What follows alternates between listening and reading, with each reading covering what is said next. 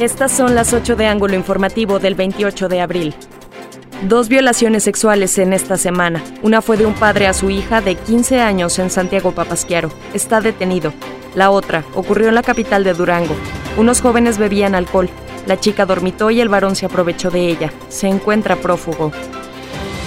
Recrudeció la violencia infantil durante esta semana. Son siete los niños que se encuentran en resguardo, algunos de Santiago Papasquiaro y otros de la capital duranguense, informó la directora del DIF estatal Rocío Manzano Chaides.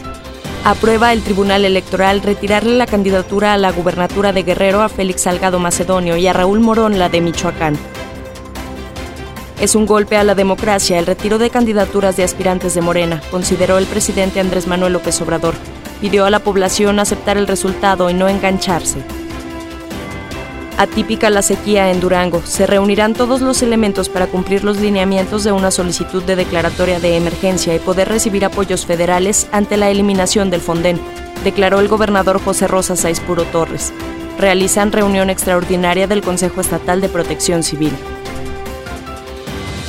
Es catastrófica la situación en Durango, con una sequía similar a la del 2011, lamentó el diputado Carlos Maturino. Se estima que pueda perder el 20% del hato ganadero. Debemos encontrar cómo enfrentar esta realidad. Decidió la CTM no realizar el desfile conmemorativo del primero de mayo para proteger a sus trabajadores, sus familias y a los duranguenses sin poner en riesgo la salud de nadie ante la pandemia, informó su dirigente Ricardo Pacheco.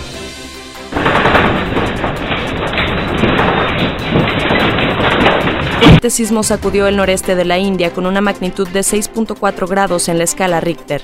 Hasta el momento no se reportan víctimas, pero el país ya se encuentra en una crisis sanitaria por el alarmante aumento de contagios y muertos por el COVID-19.